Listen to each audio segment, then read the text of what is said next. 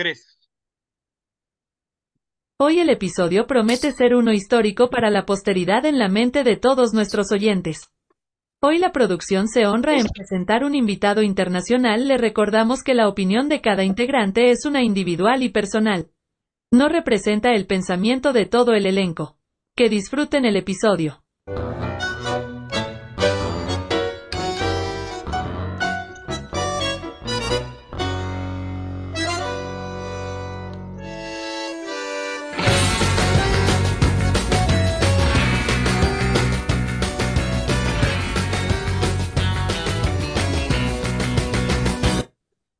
Bienvenidos, dímelo Puerto Rico.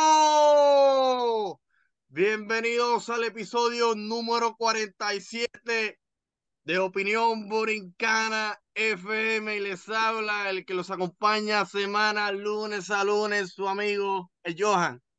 Y no estoy solo, definitivamente me acompañan los gladiadores de siempre, el guardián de la Roque de Nido, el rector de la ciudad bruja y el cacique del Yucayeque Guayamés, el gran Tonia. Y Tonia no es el único. Me acompaña el nene chulito de Mercedita, el hombre más codiciado de la zona azul de Puerto Rico, el chofer de la CHR, el arquero de Peñuelas, el gran Pola. Y hoy ni yo importo, ni mis compañeros importan. Hoy somos invitados acá. Hoy la producción de Opinión Borincana FM, este servidor, tanto Pola, tanto Tonia, yo sé que Ani también como jefe de la producción se engalana, se honra en recibir en la noche de hoy un invitado internacional y en vivo desde la capital de la Argentina, nuestro país que, llevo en el corazón desde hace cuatro años que tuve la bendición y la oportunidad de visitar y hace su debut en Opinión Borincana y esperemos que este sea la primera de muchas colaboraciones con el gran profesor Nacho López. ¿Cómo está, profesor? Muy bien, por suerte, muchas gracias por, la invitación. Un gusto estar con ustedes. Eh, hoy tenemos un episodio eh, bien interesante, bien interesante. Mi opinión borincana eh, va a tocar un tema internacional, un tema muy novel, en un suceso que pasó tan recientemente como ayer en la noche. El episodio se llama 40 años de democracia, porque no solamente sucedieron las elecciones presidenciales en, nuestra, en nuestro país hermano Argentina, sino también que este año se cumplieron 40 años desde el regreso de la, democracia en la Argentina, luego de haber sufrido una dictadura de casi alrededor de, de 8 años. El profesor aquí abundará un poquito más. Eh, y luego todo lo que ha vivido el país desde el 84 hasta el presente, han, han, sucedido, han sucedido muchas cosas, un periodo de casi una década, los mismos presidentes en los 90, don Carlos Menem, ya pasó una crisis terrible en, los en el 2001 en la Argentina, en el 2003 entra el matrimonio Kirchner a dirigir la Argentina, en total entre los dos dirigiendo el país, tuvieron 12 años al frente, 2003 al 2015. 2015 sucede algo histórico en Argentina que eh, triunfa el primer presidente eh, no alineado al partido que ha gobernado Argentina desde los 80 en adelante. Y lo que sucede en el 2019, que regresa este personaje histórico de Cristina Fernández de Kirchner, pero esta vez como vicepresidenta y con un presidente eh, que diríamos acá títere. Y ahora lo que estamos viviendo, que sucedieron las elecciones 2023, ayer fue la primera vuelta entre Javier Milei, Patricia Bullrich, eh, Sergio Massa, que eran los candidatos principales, adicional a otros dos. Y nada, yo le hago un brief de, de, de, de cómo hemos llegado el camino. El profesor nos va a profundizar, porque no es la primera vez que el profesor, que el profesor lo queremos dejar saber para que el profesor lo sepa y la audiencia que nos escucha también lo sepa. No es la primera vez que tocamos el tema de Argentina eh, en el programa. Cuando hubo el intento de magnicidio contra Cristina Fernández en agosto del año pasado, se tocó, se habló de, de, esa situación y lo que ha vivido el país estos últimos tiempos, pero esta temática es especial debido a las elecciones que sucedió ayer y por eso queremos conversar con el profesor para que nos explique qué mejor persona que él un historiador, un politólogo, un científico y una persona con quien tuve el privilegio de tomar clase eh, hace cuatro años, me dio una clase en el verano, después ya al final pude como que eh, hablar, podemos hablar acerca de esa experiencia también, pero queremos que el profesor como que nos dé un brief de cómo llegamos aquí, qué está pasando en Argentina, cómo la están pasando nuestros hermanos allá, qué, qué está pasando y, qué dificultades va a enfrentar el próximo presidente de la Argentina a partir del 10 de diciembre de este año. Aquí estamos, profesor, saludos. ¿Qué tal? Bueno, bueno, bueno, muchísimas gracias y muy buena la, introducción. Eh, yo diría que, bueno, este año exactamente cumplimos, de hecho, la semana que viene, porque las elecciones fueron el 30 de octubre del año 83, 40 años de democracia ininterrumpida en Argentina. Esto es una, un, realmente un hallazgo, uno de los periodos democráticos más extensos que hemos tenido en la historia del país, eh, en principio, sin interrupciones militares con alguna, algún quiebre institucional, alguna renuncia institucional, como fue la quiebre, digamos, la caída en el 2001 del presidente de la Rúa, pero siempre institucionalizada o legalizada, por así decirlo, resuelta dentro de las instituciones.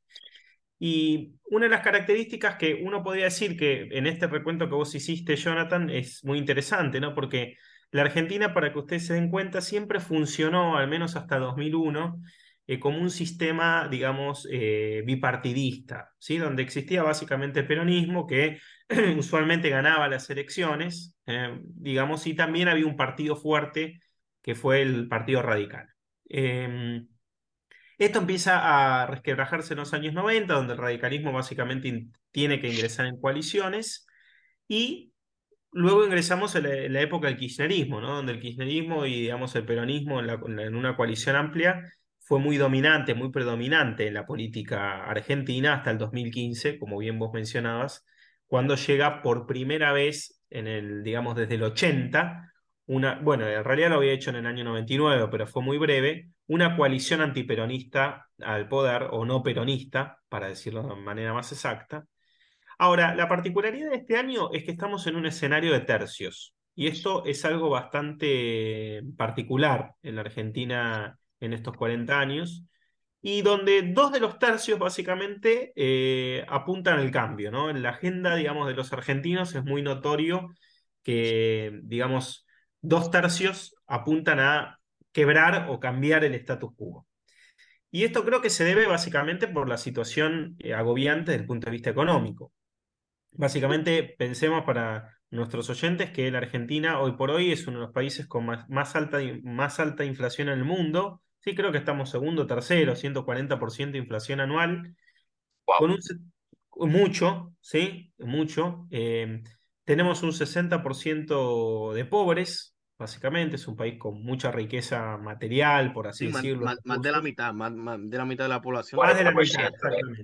¿sí? Seis, de cada diez argentinos. ¿Y como para qué, para qué fecha más o menos fue que comenzó la inflación en Argentina? bueno, la inflación siempre fue un mal argentino. ¿Sí? Por decirlo de mm. alguna manera. Siempre ha sido un país con alta tasa de inflación. Em, esto se debe a múltiples razones, eh, no solo el emisionismo, ¿no? Porque, bueno, parte también de la, digamos, de la agenda política de algunos candidatos es básicamente que la, la inflación es culpa de la emisión. No solo es culpa de la emisión, la inflación tiene múltiples causas, pero bueno, básicamente la Argentina siempre fue un país con altas tasas de inflación o, digamos, siempre nos acompañó. Salvo los años 90, donde hubo un sistema de convertibilidad del peso con el dólar, donde la inflación fue cero, e incluso hubo deflación en los últimos años. Pero bueno, básicamente era una inflación que estaba contenida. Hoy estamos también en un proceso de inflación mundial, algunos países tienen un 8, un 10, llegan a un 15%, pero no la tasa argentina que es de 140, ¿no? que esto es un montón desde el punto de vista anual. Eh, y esto se ha acelerado en los últimos dos, tres años específicamente. ¿sí? Veníamos de una tasa de un 30% ante el gobierno. O sea, desde la pandemia se disparó el número. Exacto. Profesor, permiso por darnos un ejemplo, más o menos como de la inflación, algo que estuviera antes de una forma y ahora se ve de otra, o sea, en cuestión de los costos y así. Sí, sí, por supuesto, ¿no? Piensen que básicamente eso significa que todos los precios aumentan un 100% al año, ¿sí? Supongamos que uno digamos, uno va a comprar un kilo de carne, un kilo de, asado, como decimos aquí, un kilo de verdura, los alquileres, la renta, los departamentos, ¿sí? piensen que, en, digamos, si se mantiene esta tasa, al año que viene uno paga el 100% de lo que estaba pagando hoy, a precio nominal, ¿no? si uno paga 100 mil pesos, el año que viene va a pagar 200 mil, así sucesivamente, con todos los precios de la economía. ¿Qué sucede? Los salarios nunca crecen en el mismo ritmo. ¿sí? Esos son los grandes problemas y por eso es tan perniciosa la inflación. Porque siempre el salario, ¿sí? nuestros ingresos, digamos, de los trabajadores y etcétera, no crecen al mismo ritmo. Entonces es una, una espiral donde se va, digamos, este, perdiendo poder adquisitivo. Otra de las cuestiones también que impacta mucho en la economía tiene que ver con el aumento del dólar. El argentino tiene una relación muy particular del dólar. Este, sí, hace, hace cuatro años, cuando, cuando yo fui hace cuatro años, el dólar estaba a 44 pesos, ahora mismo está a mil, a mil cincuenta pesos. Claro, hoy, está, hoy se está vendiendo a mil cien en el mercado, mil cien pesos. Sí, que están los cambios drásticos año tras año, que eso es demasiado. Exacto. Entonces eso afecta, obviamente, eh, digamos, genera una situación realmente angustiante, preocupante para muchas familias y muchos argentinos que, bueno, básicamente ven año a año deteriorado su salario. No solo la cuestión inflacionaria, sino también la cuestión del dólar, ¿no? Porque eso afecta mucho, por ejemplo, personas que tienen que viajar al exterior, no solo por turismo, ¿no? Por, por cuestiones de trabajo, o incluso el dólar es una referencia. Entonces nuestros salarios en términos de dólar se van eh, deteriorando. ¿No? Porque básicamente no es lo mismo un dólar a 40 que un dólar a 1100, ¿no? Este, entonces, bueno, eso hace que básicamente el dos tercios del electorado, por así decirlo, en términos más simples, apunten a un cambio. Ahora, yo creo que hay otra cuestión importante en estas elecciones del 2023 y que tiene que ver con que básicamente los dos candidatos que resultaron ayer, como bien mencionaba yo en la introducción, básicamente nosotros tenemos desde el año 2009 un sistema de primarias obligatorias. A diferencia de lo que sucede en otros países, donde los partidos definen sus elecciones primarias, aquí en una reforma del 2009 las hizo obligatorias para la ciudadanía. Es decir, que todos los ciudadanos, en agosto, a mediados de año, en un proceso previo a que, que lo que son las elecciones generales, vamos a internas de los partidos, es decir, que estamos obligados a votar en las internas de los partidos. Eso hace que haya un primer momento, ¿sí? así como por ejemplo en Estados Unidos los, digamos, los afiliados o los simpatizantes del Partido Demócrata van y eligen el partido a los candidatos del Partido Demócrata, nosotros estamos obligados a elegir entre los distintos candidatos de las fuerzas. ¿Qué pasó en, esa, en esas elecciones que se llaman PASO, que son primarias abiertas el profesor, le, pregunto, porque quizás hay una duda que exista en el público. El, el elector decide en qué interna va a votar en esas primarias. Exacto, exactamente. Es obligatorio. Uno puede votar en cualquier interna. Es como si fuese una elección general. Entonces uno se mete en la interna de otro. Si yo quiero votar en la, interna de la izquierda, puedo votarlo. Si voto. Antiguamente no era así. Cada partido definía sus alianzas y sus internas. sí, como la interna. Ahora, desde el 2009, en realidad hace unos años, obliga a la ciudadanía a elegir, básicamente. Entonces eso genera un flujo de votantes, obligadamente, que se transforma como en una encuesta. ¿Y qué pasó en esa encuesta que fue las elecciones PASO de agosto? Hubo tres, las tres principales fuerzas definieron los candidatos y los tres candidatos más votados fueron Milei, que salió primero, Javier Milei, que ahora vamos a ver básicamente algunas de las cuestiones importantes de este candidato, Sergio Massa, que es el ministro de Economía, y una de las eh, referentes de la alianza que es Juntos por el Cambio, para decirlo de alguna manera, es una alianza de centro-derecha que agrupa al PRO, que es un partido de centro-derecha más liberal, a la Unión Cívica Radical, que es un partido de, de raíz socialdemócrata, pero es que está en coalición con en Juntos, y otros partidos menores, que es Patricia Bullrich, que fue ex ministra del presidente Macri. esos fueron los tres principales candidatos votados.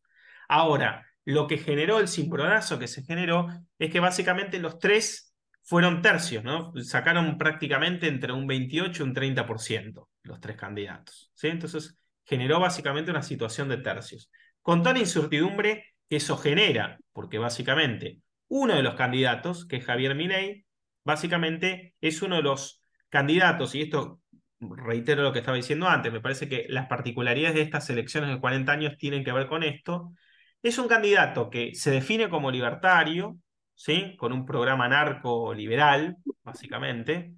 Es un candidato que tiene una agenda muy marcada de reforma económica. Una de sus propuestas más importantes es la dolarización de la economía. Y además que ha desplegado en los últimos tiempos un discurso que está corrido claramente hacia la derecha política. ¿sí? Eh, digamos, y en este sentido es una, una especie de, cóctel explosivo, ¿no? Porque si ustedes siguen básicamente parte de las declaraciones de este candidato, bueno, ha dicho, digamos, tiene varias, varias cuestiones, ¿no? Es un dogmático, un doctrinario, cuestión bastante rara, ¿sí? En un libertario, no, no por ahí en un libertario, pero sí en un candidato que es un poco más populista, ¿no? Es bastante doctrinario lo que dice y la gente lo vota y está claramente diciendo que va a ser. Pero cuando, cuando, se cuando dice doctrinario, ¿a qué se refiere para que no escuchaste? Que bueno, en general, si uno podría decir, y esto es una gran discusión amplia en la ciencia política, pero me refiero, digamos, si uno define como un candidato populista, ¿no? Digamos, el populismo puede definirse muchas, de muchas variantes, ¿no? Pero si lo analiza desde el punto de vista discursivo, que es un candidato que apunta por una política, digamos, de inclusiva desde el punto de vista discursivo, eh, no, no, se manifiesta como un pragmático, sino que al contrario, es doctrinario, es bastante rígido en su pensamiento, no está dispuesto a negociar, básicamente.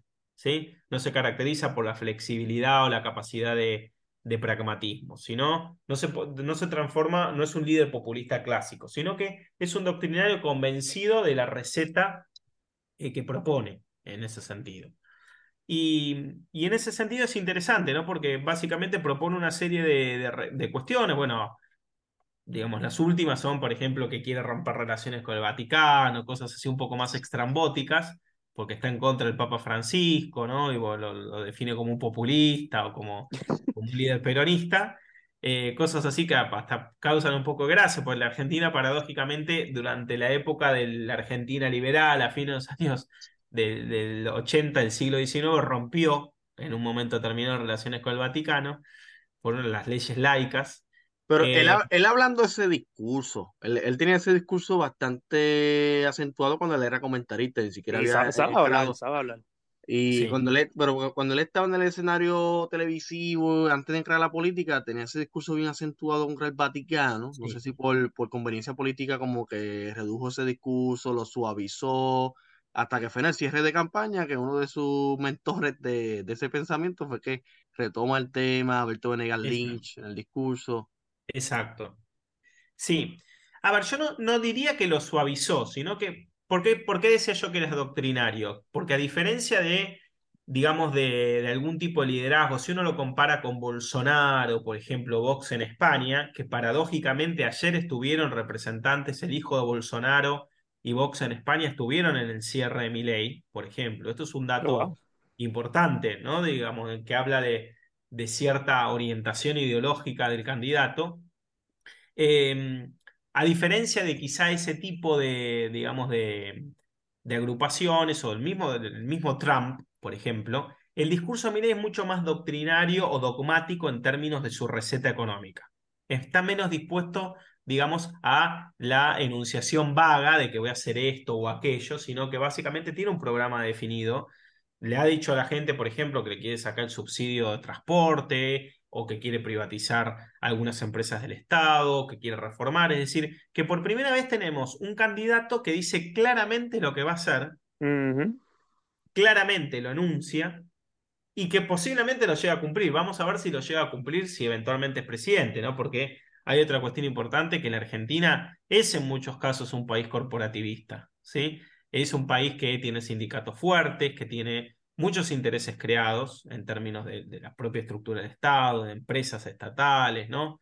De organizaciones de la sociedad civil, que bueno, eso van a eventualmente ser un desafío para la gobernabilidad de un Milei presidente si quiere llevar a cabo todas las reformas estructurales que quiere llevar a cabo. Ahora, la otra cuestión es, de, digamos, tenemos por un lado este candidato que ingresó al balotaje, que es, digamos, un libertario doctrinario con cierta dosis de populismo, si me permiten. Ahora, lo otro paradójico es que el otro candidato que ha salido primero es el ministro de Economía de hace, más de un año y que es un poco el responsable de que la Argentina tenga el 140% de inflación y un dólar a 1.100 pesos, ¿sí? Entonces, eso también es una situación paradojal, que un candidato con esas consecuencias o esos resultados en materia económica, siendo ministro de Economía de un país que está en una situación de extrema gravedad y vulnerabilidad, saca un 37%. Parece irónico, parece irónico. sí, se puede comparar aquí en Puerto Rico. Si superficialmente, si lo miras superficialmente, uno se pregunta cómo está la delantera. Exactamente. Exactamente, y ese es un gran desafío que tienen muchos analistas. Bueno, Profesor, le, sorprendió ese resultado? ¿El que más haya ganado primera vuelta ayer? Yo creo que a todos nos sorprendió. Las encuestas indicaban que Massa iba a estar segundo o en algún, algunas encuestas últimas indicaban que incluso podría no ingresar al balotaje. Y sin embargo salió primero. Entonces la pregunta es ¿por qué salió primero? ¿Sí? Eso puede ser un factor, ¿verdad? De algo algún fraude quizás en, ¿verdad? no, no, no, yo creo que la cuestión tiene que ver con que primó el miedo más que el miedo más mm. que el futuro, por así decirlo. ¿no? Entonces estamos frente a un candidato como Milei que es muy disruptivo y la realidad es que eh, pasó ya en las PASO, ¿no? Que la realidad es que hay una, Milei tiene una receta económica, no está muy claro digamos, si él se define como un candidato pro mercado, entonces generalmente uno puede decir que, bueno, ¿por qué el mercado financiero se mueve tanto frente a un candidato que dice que va a privatizar, que va a mantener esto y demás? No dice cómo lo va a hacer. Entonces, mi ley, digamos, genera mucha incertidumbre respecto a su receta económica. Si bien es una receta económica liberal, pro mercado, capitalista, que no debería generar demasiado hecatombe en el sistema financiero, es tanta la incertidumbre respecto a su receta y a cómo la va a llevar a cabo sin que eso eh, implosione, no, derive en una hiperinflación, que eso genera un cimbronazo. Entonces, creo que, bueno, parte de lo que, lo, que nos están diciendo los analistas con el diario del lunes, el diario de hoy, respecto a los resultados de ayer, es que, bueno, parte del diagnóstico es que mucho votante moderado se inclinó hacia masa, pero sobre todo ha primado el miedo frente a una situación de descalabro mayor. ¿Sí? Obviamente, Massa, recordemos que forma parte de una coalición peronista, el peronismo tiene mucha territorialidad en la Argentina. ¿Qué significa territorialidad? Que tiene aparato, como decimos aquí. ¿sí? Tiene muchos gobiernos municipales, provinciales, domina la Cámara, de, digamos, domina el Congreso, el peronismo tiene la mayor cantidad de bancas en diputados, la mayor cantidad de bancas en el Senado, domina municipalidades, los municipios, domina gobernaciones, tiene recursos, tiene muchos gobernadores y eso da mucha estabilidad. ¿sí? Es, un, digamos, es uno de los partidos clave en términos de, eh, digamos, la gobernabilidad en la Argentina. Entonces, sin duda hay algo de eso que impulsó a un candidato que por otro lado es bastante moderado, ¿no? Massa eh, aquí, digamos, se lo ha caracterizado por haber participado y ha tenido una trayectoria bastante zigzagueante, ha estado vinculado a hombres más del progresismo, ha participado en elecciones desde el año 2009 prácticamente, incluso un poquito antes ha sido ministro de, digamos, del gobierno de Cristina. Entonces, en ese sentido, es un candidato que, eh, digamos, viene teniendo una trayectoria particular. Y es definido como un pragmático, un hombre que es bastante centrista, ¿no? No es nada izquierdista, por así decirlo. Entonces, eso también es una, un resultado paradójico de la elección de ayer, ¿no? Básicamente, ¿qué es lo que, cómo puede ser que haya un candidato que con estos resultados electorales o estos resultados económicos sea el que salga primero, ¿no? ¿Qué es lo que está pasando eh, en el voto, básicamente? Y que, Así que, que hubo, un cambio drástico, básicamente, en el porciento. Fue que eso es básicamente lo que la causa la controversia y todo eso. Exacto. En principio sí, porque bueno, básicamente trepó eh, como candidato de las PASO, ahora trepó, sacó, digamos, había sacado un 28, 27% y trepó prácticamente, ¿no? Ganó eh, en cantidad de votos y en porcentaje. Y la, la cuestión paradójica es que Milei se mantuvo más o menos en ese porcentaje, ¿no? Ganó un poco de votos en términos reales, pero el porcentaje se quedó clavado, por así decirlo, ¿no? Se estima que ganó unos 500.000 votantes. Lo paradójico es lo el voto que perdió Juntos por el Cambio, que yo creo que es el gran perdedor de la elección de ayer, porque básicamente perdió cámaras, perdió eh, lugares en el Congreso, Juntos por el Cambio, y quedó básicamente lo que están diciendo los analistas hoy, que está un poco al borde de la ruptura, ¿no? Con una falta de liderazgo, porque digamos, una de las cuestiones, uno de los grandes desafíos de Juntos por el Cambio es institucionalizar el espacio. Macri fue un líder muy importante, que fue el expresidente.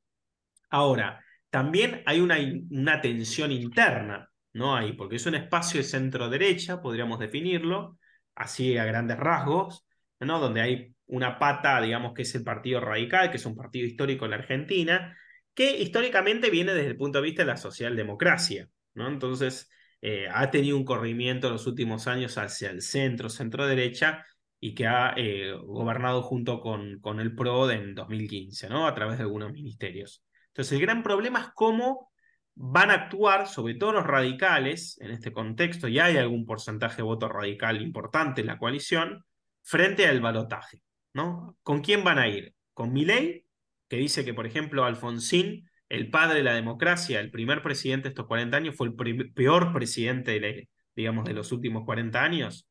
¿Y cómo lo juzga? ¿Por qué lo juzga? ¿Por qué dice Milei que Alfonsín fue el peor presidente?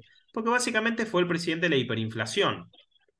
¿Sí? Mm. Cuando en general Alfonsín es considerado por muchos sectores políticos el padre de la democracia porque fue el primer presidente que hizo el juicio de las juntas, ¿no? Fue el digamos, el primer presidente que logró la transición pacífica al presidente Menem, ¿no? Sin embargo, ataca al radicalismo en ese sentido, ¿no? Dice básicamente los radicales son socialdemócratas, son el demonio, básicamente, y no, no hay chance de negociación con ellos.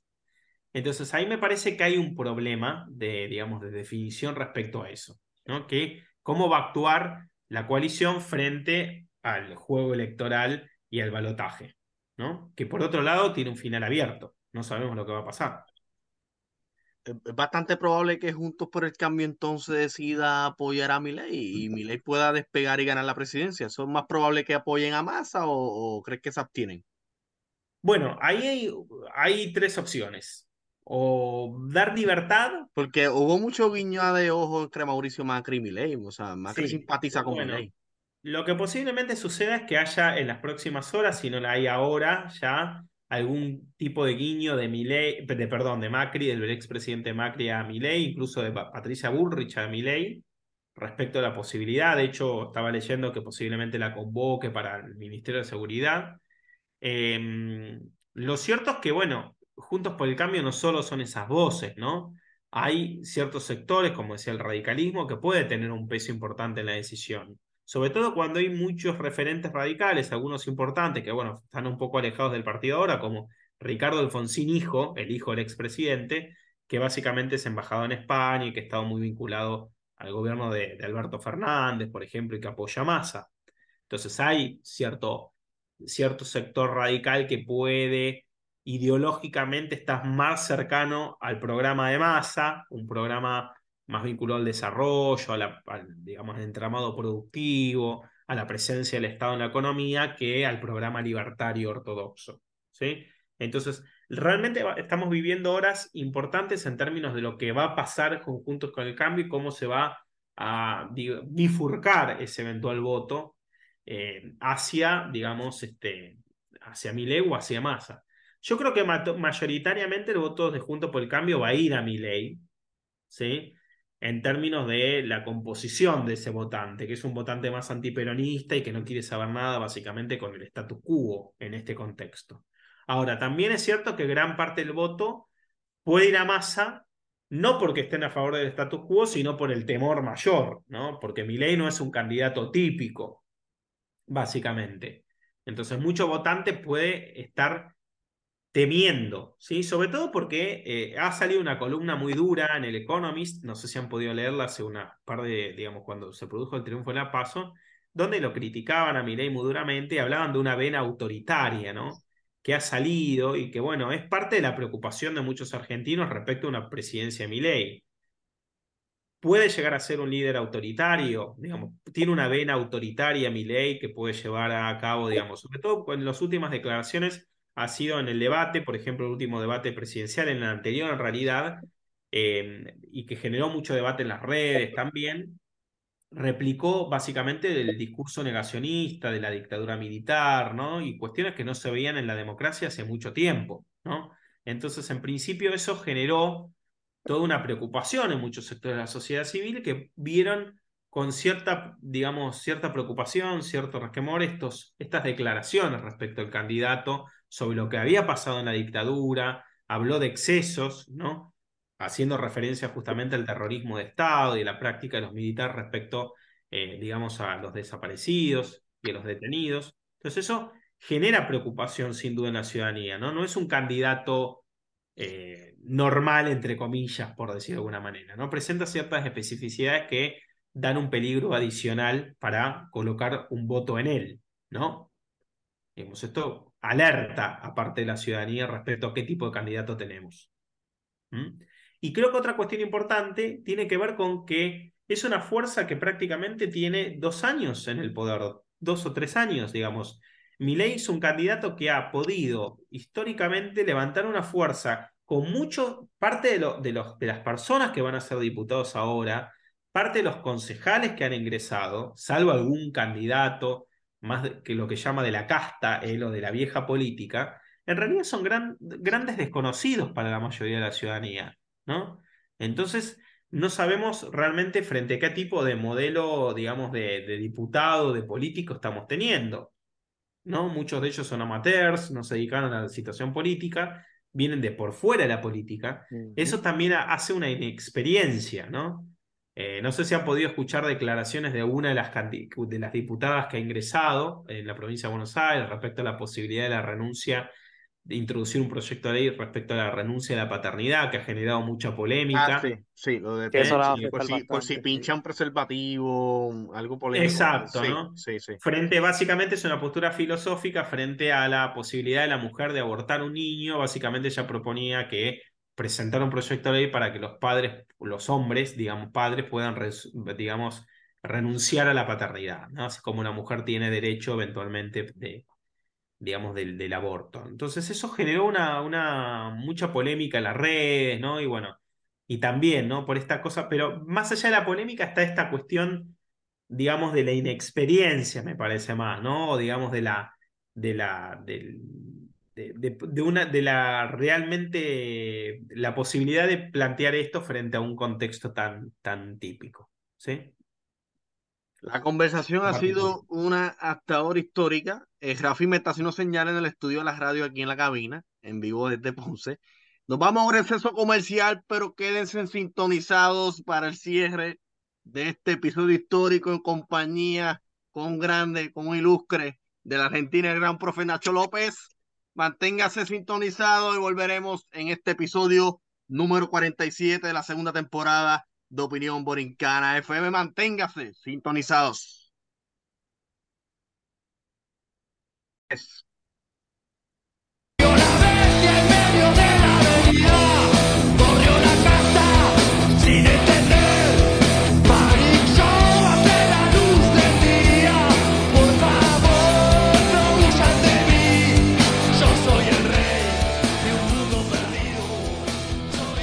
Aquí estamos de vuelta a Comerciales en la segunda mitad del episodio número 46 de la segunda temporada de Opinión Borincana FM con el invitado que el estudio se engalanó hoy en recibir, invitado internacional en vivo desde la tierra de Lionel Messi, el gran profe Nacho López, y nos lleva conversando de lo que ha sucedido en la Argentina desde ayer en la noche, lo que ha vivido eh, nuestros hermanos argentinos por los últimos cuatro años, esa situación precaria en la que viven, lo que ha sucedido eh, desde las elecciones nos está dando su análisis, pero aquí tenemos dos preguntas, yo quiero lanzar dos preguntas eh, para que el profesor nos dé su, su opinión, qué le parece. Eh, que, para usted, ¿qué necesita cualquiera de los dos, en el caso de un escenario de masa, un escenario de Javier Milei, para que gane la segunda vuelta y se convierta en el sucesor de Alberto Fernández en la Casa Rosada. ¿Qué, qué necesita Sergio Massa y qué necesita Javier Milei en este tramo final de campaña que restan eh, menos de un mes? La próxima vuelta es el 19 de noviembre. Eh, ¿Qué necesita? ¿Qué necesita Massa? ¿Qué necesita Milei? El futuro es, es, prometedor, el futuro no es prometedor, es más angustiante todavía. ¿Qué, qué le parece este panorama? ¿Qué necesita? Vamos a empezar por, por esa pregunta? Bueno, la respuesta eh, puede ser un poco obvia, pero los dos necesitan votos. Y es una elección particular, ¿no? Porque los dos tienen una imagen, eh, digamos, negativa alta. ¿Qué significa? Que hay mucha gente que no piensa votarlos. ¿sí? Entonces, frente a ese tipo de candidaturas, lo que tienen que hacer los candidatos justamente es tratar de conseguir, ¿no? Digamos, el balotaje lo van a ganar por un voto. Y ahí va a ser una, un conteo muy minucioso, ¿no? Porque, ¿qué puede llegar a pasar? básicamente. Lo que no viene sucediendo hace mucho en Argentina, que en este balotaje haya un alto porcentaje de voto en blanco.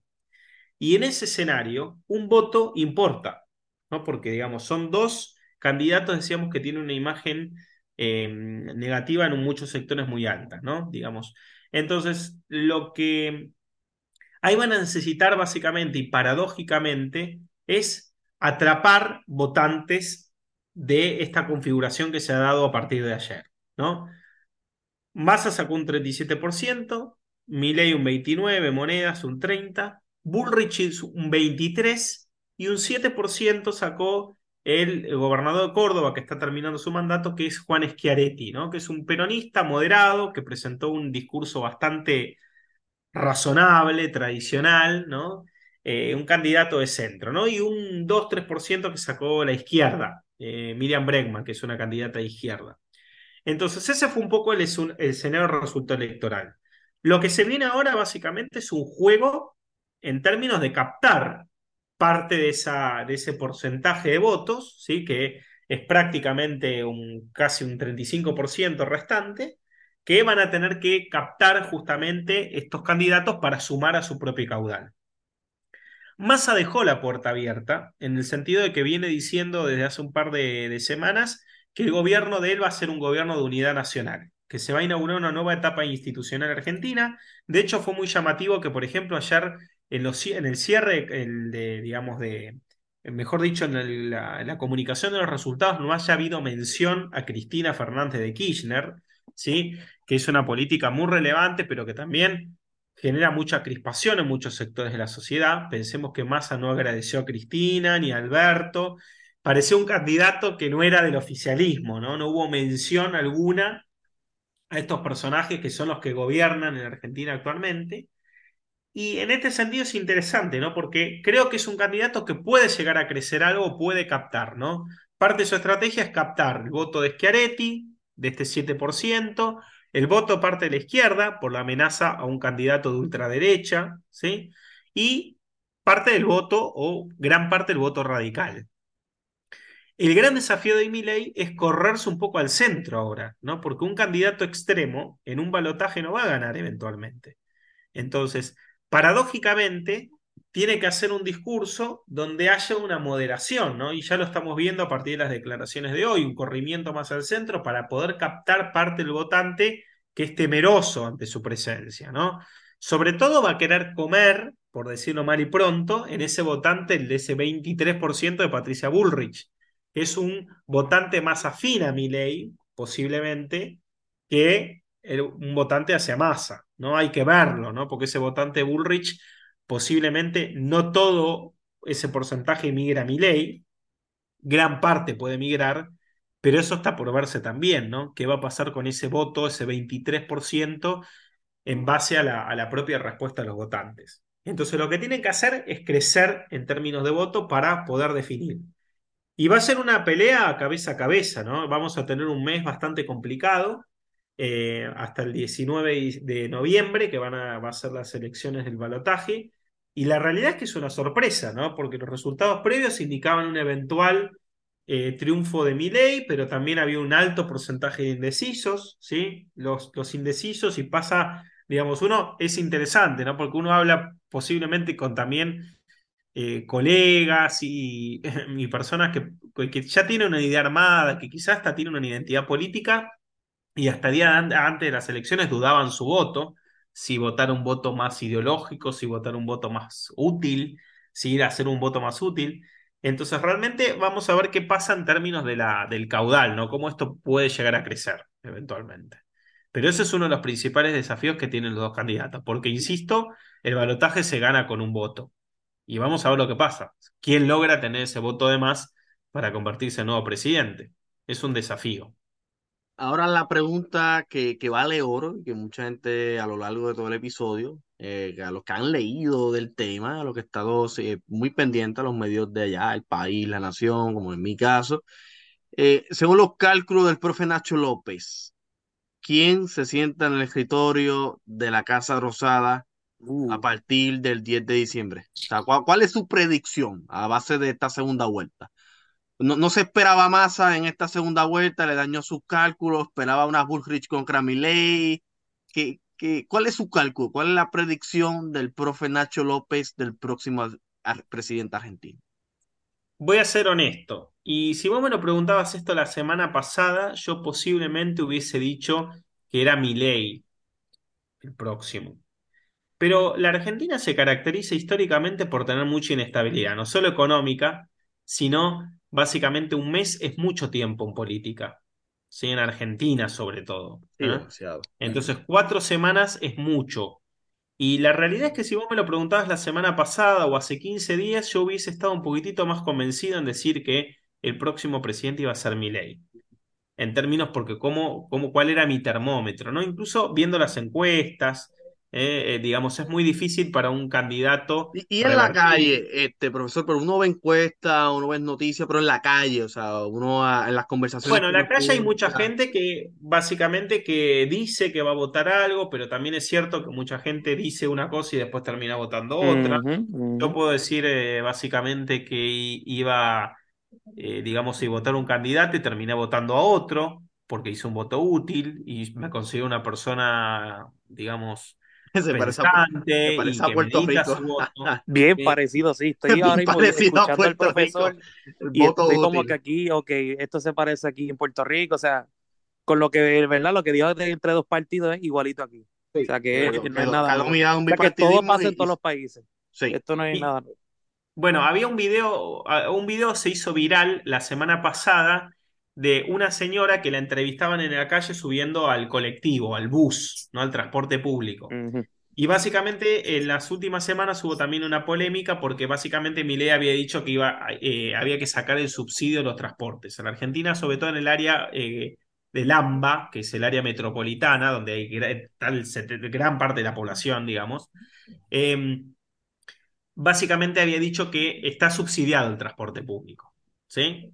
Eh, que hoy pagamos unos 80 pesos, básicamente, un poquito más, eh, por transporte, por transporte colectivo, digamos, o 50 el tren, y eso podía derivar a tener un crecimiento exponencial a mil pesos.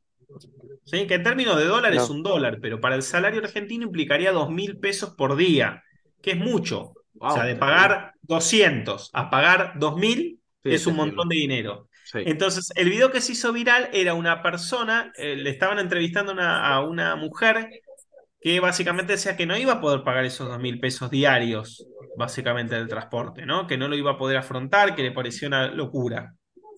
Y el notero terminaba preguntándole, bueno, ¿y usted a quién va a votar el domingo? Y la, la- la señora respondía a Milei. Entonces el reportero le, le decía, bueno, pero, pero Milei está proponiendo esto. Y la mujer le decía, no me importa, lo voto igual a Milei. Entonces, eso parte, digamos, de la, del, de la- del fenómeno Milei, ¿no? Porque, digamos, mucha gente lo está votando incluso cuando le está diciendo en la cara lo que va a hacer y cuando generalmente eso está perjudicando posiblemente parte de la agenda o de la economía de esa persona, ¿no? Con Mm. aumentos, por ejemplo, en el transporte, como algo tan básico como que saquen el subsidio y de repente se termine de, digamos, uno termine pagando dos mil pesos diarios, que es un montón, ¿no? En, en términos de lo que es la economía y los que son los salarios, eh, digamos, en el transporte, o los subsidios, o la educación, o la salud, etcétera. Entonces, eso es paradójico. Entonces, la realidad es que no sabría, en este contexto, hoy lunes 23 de octubre, No puede no podría ser un pronóstico. No podría ser No. un pronóstico difícil, porque la difícil. realidad que ayer fue una sorpresa también el triunfo de Massa, en digamos, con una... Piensen que en Argentina además tiene un, un sistema de, de elecciones particular, que, que en realidad, si Massa hubiese sacado cuatro puntos más de los que sacó, cuatro puntos más, se hubiese, con- se hubiese consagrado presidente ayer. Con cuatro puntos nomás. Si hubiese sacado más del 40% con una diferencia de 10, como efectivamente tuvo con... Eh, profesor, discúlpeme, discúlpeme un momentito, esto estamos en vivo, esto pasa. Eh, Rafi, apagame el micrófono de Pola. si Pola me puede escuchar, que apague el micrófono. Eh, Rafi. Esto pasa, esto pasa. Estamos en vivo, esto es parte, esto es parte de esto, es parte del proceso. Parte del encanto. Ah, eso es así. Esto es la magia. Eso es así. Ahora sí, este, profe, disculpe el inconveniente. Ahora sí, ahora sí. Por favor. Y ahí, entonces eso es parte de la, de la, de la, de la particularidad de esas elecciones, ¿no? Entonces, sí, del sistema argentino. Eh, profe, pero eso preocupa. Este, O sea, el que más haya ganado, yo creo que no hay, no hay un futuro nuevo que lo ofrezca. O sea, está militando en el gobierno actual, ministro de Economía, es parte responsable de lo que hace. ¿Qué le ven los argentinos a una persona que es parte del gobierno, no propone recetas nuevas así tan abarcadoras en el caso de Milei? ¿Qué pierde Argentina eligiendo una persona como Milei, que es algo totalmente nuevo? A lo que ha vivido el país por las últimas dos décadas. O sea, ¿qué pierde Argentina? Bueno, lo que yo creo que lo que puede llegar a perder generando, eligiendo a mi ley es sobre todo incertidumbre, digamos, o lo que puede llegar a ganar, entre comillas, ¿no? En términos de realmente eh, la receta de mi ley y lo que preocupa a muchos economistas es el costo social inmediato que puede producir una, una situación económica, sobre todo cuando gran parte de las medidas que propone mi ley requieren una, primero, un tiempo y un consenso institucional que no va a tener eventualmente en el Congreso, ¿no? Por ejemplo, la E propone básicamente eh, eh, dilapidar o, digamos, demoler el Banco Central en términos figurativos, ¿no? Que deje de funcionar. O una ley de dolarización. Eso implica básicamente pasar por el Congreso. Y la realidad es que con los números de ayer, Milei va a tener 30 de 257 diputados y 8 de 70 senadores. Es decir, que no va a ser un gobierno de minoría, sino que va a ser de ultraminoría. Y no solo eso, sino que no va a tener un gobernador en la Argentina, que es un país federal. ¿sí? Entonces, eso implica que el gobierno de Milei va a ser vertiginoso. ¿Sí? Porque, digamos, con toda esa agenda de reformas, lo que va a terminar sucediendo es que gran parte de esas reformas no va a poder aplicarlas, no porque no quiera, sino porque no puede institucionalmente. La diferencia entre, entre el Congreso y todo eso. Que... a la práctica, a la hora de llevar medidas a la práctica es complicado. Claro, muchos, muchos lo comparan con Menem. Menem fue un presidente, Carlos Saúl Menem fue un presidente que gobernó durante toda la década del 90 y llevó a cabo una serie de reformas que tradicionalmente denominamos en América Latina neoliberales, ¿no? Estructurales, de reforma del Estado. Fue el, eh, implementó, por ejemplo, la ley de convertibilidad, que, valga la redundancia, fue una ley del Congreso de la Nación que estableció un tipo de paridad fija del dólar con el peso, pero era peronista. ¿sí? ¿Y qué significa que era mm. peronista? Que era el aparato del PJ. Tenía gobernadores, tenía senadores, tenía diputados, ¿sí? Y, era parte del partido mayoritario, había sido electo con un alto porcentaje de votos y tenía institucionalmente todos los resortes para poder controlarlo. E incluso dominó a ciertos sectores sindicales dentro de su partido que querían frenar parte de las reformas y los doblegó, porque era peronista y era hábil y era astuto y era pragmático. Bueno, esto está en duda respecto a mi ley. No solo está en duda su, su, su respaldo institucional, que no lo va a tener, dijimos va a tener 30 diputados de 257, 8 senadores de 70, no va a tener ningún gobernador, pero sobre todo está en duda sus capacidades de negociación, ¿sí? Y esto hace, tiene que ver con la psicología de los presidentes también. Y esto no es menor en un candidato que se caracteriza por la crispación, ¿no? Por esta, como llamó el Economist en una dura columna, esta vena autoritaria, ¿sí? Un presidente que tuvo declaraciones muy duras, que dijo que eventualmente puede prefiere salir muerto de la Casa Rosada antes que negociar con piqueteros. Sí, que tiene opiniones muy fuertes. Opiniones muy fuertes. Básicamente, ser presidente requiere capacidades de negociación, ¿no? digamos, los presidentes son líderes políticos, digamos, no son talibanes ni líderes mesiánicos, ¿no? Y esto es parte de la naturaleza de la política. ¿eh? Digamos, ¿quiénes son los grandes políticos o los grandes líderes de las historias de los países, aquellos que presidentes que tienen capacidad de negociación, que tienen capacidad de conducción, capacidad de dirección. crear consenso. son líderes que manejan una Ferrari a 100 sin ningún tipo de, de, digamos, de freno, ¿no? Son los que estallan. Ese tipo de líderes termina mal históricamente. Hay muestras muy, muy claras, sobre todo en América Latina, de que este tipo de liderazgo sin los respaldos adecuados y sin la capacidad de negociación puede terminar estallado. No solo termina estallado él, digamos, objetivamente, simbólicamente, con una renuncia o con un quiebre democrático, sino que puede llevar a cabo un proceso de implosión social muy grave. Y la, situación en Argentina no es la más adecuada para ese tipo de implosión, ¿no? Y pensemos otra cosa, y con esto me callo, tiene que ver con que la situación social de la Argentina es muy precaria. Eh, generar este tipo de, de medida económica tan de shock en una sociedad con el 140% de inflación y el 60% de pobreza, uno necesita mucho respaldo para tomar medidas de, este tipo estructural. Porque cualquier situación... Es un sistema frágil de por sí. Claro, porque el sistema puede provocar un estallido social. O sea, no, no es sencillo eventualmente, ¿no? Y eso puede provocar, por eso el temor es tan importante en esta elección y puede llevar a que paradójicamente, como ustedes se sorprenden, un candidato que es ministro de Economía, que tiene estos, estos eh, que, suena irónico, esto irónico. Que suena irónico, pero que bueno, al menos genera esta estabilidad de decir, bueno, digamos, no va a estallar todo el día de mañana, sino que ofrece cierta razonabilidad. ¿sí? El gran desafío de Massa es reconvertirse, ¿no? Básicamente, cómo transformar este legado, como han dicho muchos candidatos a presidente. Bueno, usted es el ministro de Economía hace un año. ¿Qué nos garantiza usted que va a ser algo distinto a partir de diciembre, si ya tiene el poder? Y estamos también en una situación muy paradójica que el presidente y la vicepresidenta están ausentes en un país donde los presidentes históricamente han sido muy presentes, ¿no? El presidente solo se dedica a tuitear. y, en el caso de Cristina, que ha sido una figura bastante prominente dentro del movimiento peronista en las últimas dos décadas, y ha estado ausente. Por muchos años, por muchos sí, Exacto. Sí. Exacto. Entonces, hay como una suerte de retracción, básicamente, eh, quizá por prudencia, pero que tiene que ver con esta situación particular, ¿no? De, digamos, de, de, leer la situación política, por eso tan paradójico esta situación de que no haya, no haya habido hacer presencia, por ejemplo, ni mención de, ambos. Entonces eso tiene que ver también con la situación, como una lectura de que su presencia puede ser perjudicial para el candidato. Entonces, tiene el desafío masa de tratar de despegarse del gobierno del que forma parte y transformarse o marcar a la ciudadanía de que él es la representación de algo nuevo. La ventaja que tiene es que se ha sido un candidato que históricamente manifestó mucha ductilidad y mucho pragmatismo a lo largo de su carrera. ¿sí?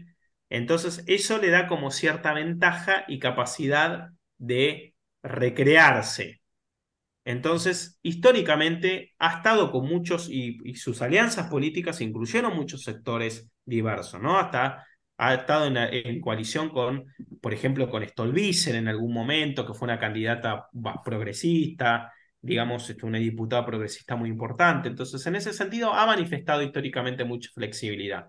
Y que, bueno, puede llevar a, puede resultar más atractivo para algunos votantes en este contexto.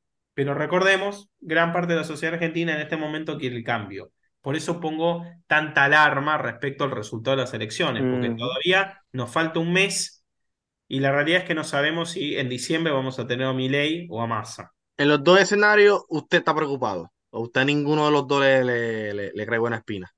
Eh, a ver, la preocupación es general por la situación argentina y yo creo que es una situación, cualquiera de los dos sea, el candidato va a tener que enfrentar muchos desafíos. Yo creo que mi ley tiene mucha, mm, digamos, muchos, eh, muchos peligros o muchas minas, alarmas en el camino respecto a la posibilidad, a su respaldo institucional, a su capacidad de liderazgo y a su posibilidad de llevar a cabo las reformas. Massa tiene la particularidad también, o el, el digamos, el difícil, digamos, este, eh, difícil desafío de que no va a tener luna de miel. Lo que llamamos luna de miel aquí es básicamente este primer enamoramiento de la sociedad respecto a un nuevo presidente. Más va a ser percibido como mucho como la continuidad de este gobierno, porque de hecho es el ministro de Economía hace un año y hombre todo Parecido aquí, parecido aquí. Entonces, en realidad, no hay como. La sociedad no le va a dar mucha, mucho changüí, como decimos aquí, mucha, mucho, este, ¿cómo decirlo? Mucha recompensa o tiempo para hacer las reformas que necesitan. es como, es como Pierluisi aquí, básicamente. Exacto. Entonces, la verdad es que no, no tiene, va a ser percibido con mucho como una continuidad de este gobierno, cosa que efectivamente lo es, ¿no? Porque es el candidato al oficialismo. Entonces, ¿qué es lo que va a pasar? Realmente es, eh, digamos, una, una, incertidumbre completa. Y, no, pero eh, por, lo menos eh, sentirán el alivio que el gobierno de Alberto Fernández finalizó. Que para muchos ese fue el peor gobierno en la historia del país. Alberto Fernández, usted, no, coincide con, con esa apreciación. Yo no sé si, a ver, yo soy medio reticente a catalogar o hacer ese tipo de ranking respecto a, eh, digamos, peores o mejores gobiernos. Yo creo que cada gobierno tiene una suerte de desafíos y resultados, ¿no? Yo creo que los gobiernos hay que medirlos por resultados. Sin duda, los resultados económicos fueron malos en este gobierno. Eh, pero creo también que, bueno, particularmente tuvo que enfrentar la situación de la pandemia, el manejo de la pandemia mm, se inició muy bien y después tuvo que, digamos, tuvo unos desafíos o desatinos muy grandes, ¿no? En el marco de, una, de un periodo de cierre muy importante, el gobierno básicamente también se descubrió fiestas clandestinas, entonces, en ese sentido ha quedado eh, como un gobierno muy, muy golpeado, ¿no? Con, con unos presidentes con más, más, baja imagen positiva que hemos tenido en estos 40 años de democracia y más bajo nivel de aprobación. Pero yo digamos, quizá por mi, mi digamos, mi, mi vías o mi, digamos, mi, sesgo de, de, historia, creo que los gobiernos hay que jugarlo mucho tiempo después. Entonces, en ese mm, sentido, creo que, a ver, primero falta que termine, ¿sí? Que llegar al 10 de diciembre en este contexto es un tirón largo. Falta, falta muchas semanas. Hay un balotaje en el medio y la realidad es que no sabemos lo que va a pasar si eventualmente gana Milei en los últimos días de gobierno. Diciembre suele ser un mes muy complicado. Entonces, primero tiene que terminar bien el 10 de diciembre y después, después de unos años, podremos evaluarlo. Analizarlo. Los resultados. y lo vimos que un mes es mucho tiempo, exacto, como usted dijo, que, que miramos los resultados, ¿verdad? De las primarias, entonces del domingo un cambio drástico. O sea en dos meses. Se puede ver también el 19. Claro, en dos meses eh, hubo un cambio realmente drástico, ¿no? digamos, eh, todo indicaba que eventualmente un candidato iba a salir tercero, segundo y salió primero.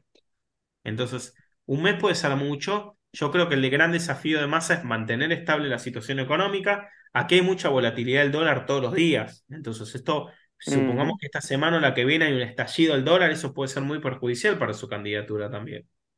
Entonces, es que es algo que él no tampoco puede controlar, entiende que es como que puede. No, exactamente. Hay ciertas cuestiones que lee el mercado y que hacen que aumente este dólar blue, que afecta tanto también, que es el mercado, el, dólar paralelo. Entonces, eso genera mucha incertidumbre, porque es el dólar que se puede comprar libremente, ¿no? Porque hay un, como un dólar oficial que está a 300 pesos pero eso es inaccesible para la mayoría de los argentinos. Yo no puedo comprar dólares a ese precio como ciudadano.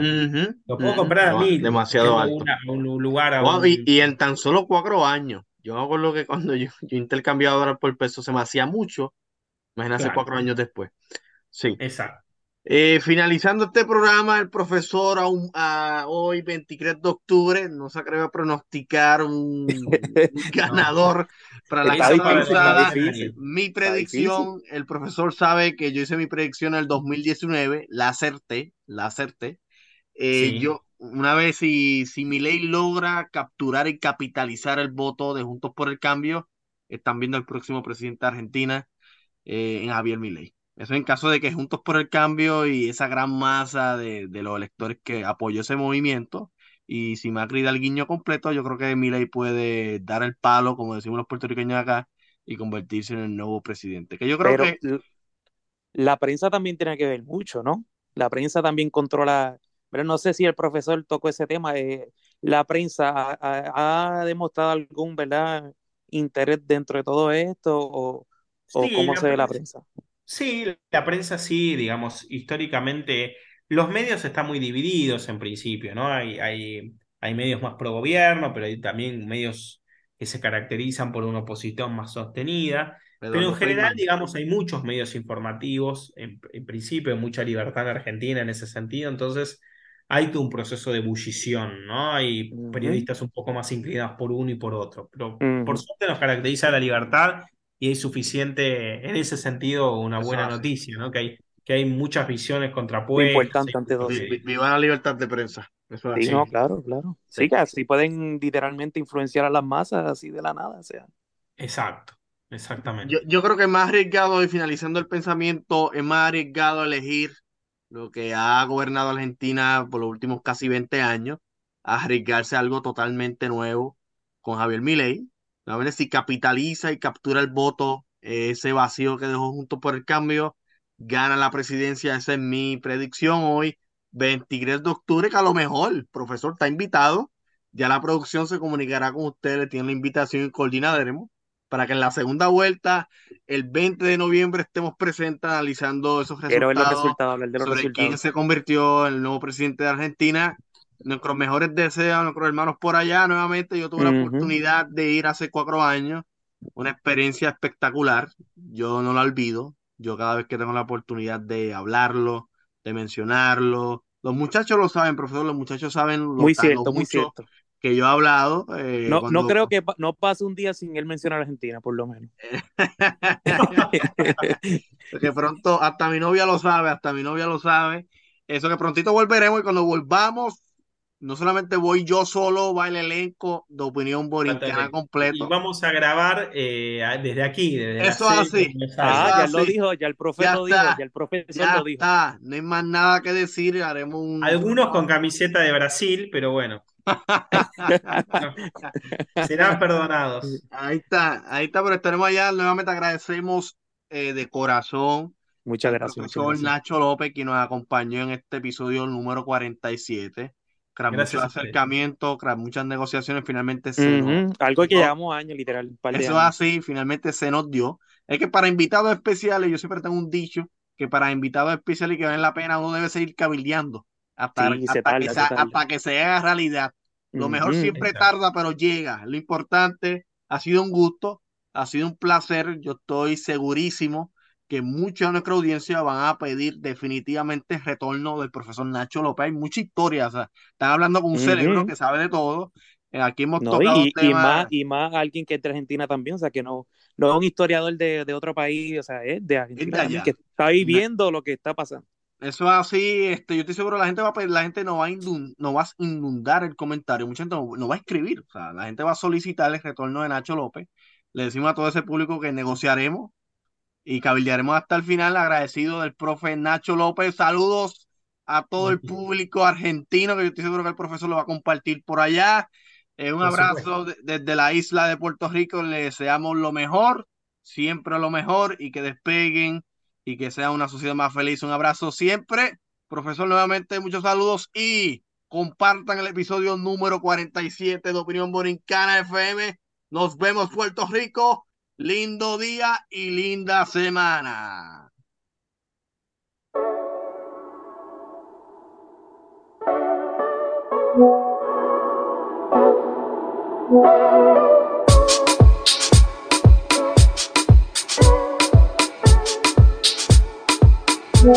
Baby, vamos a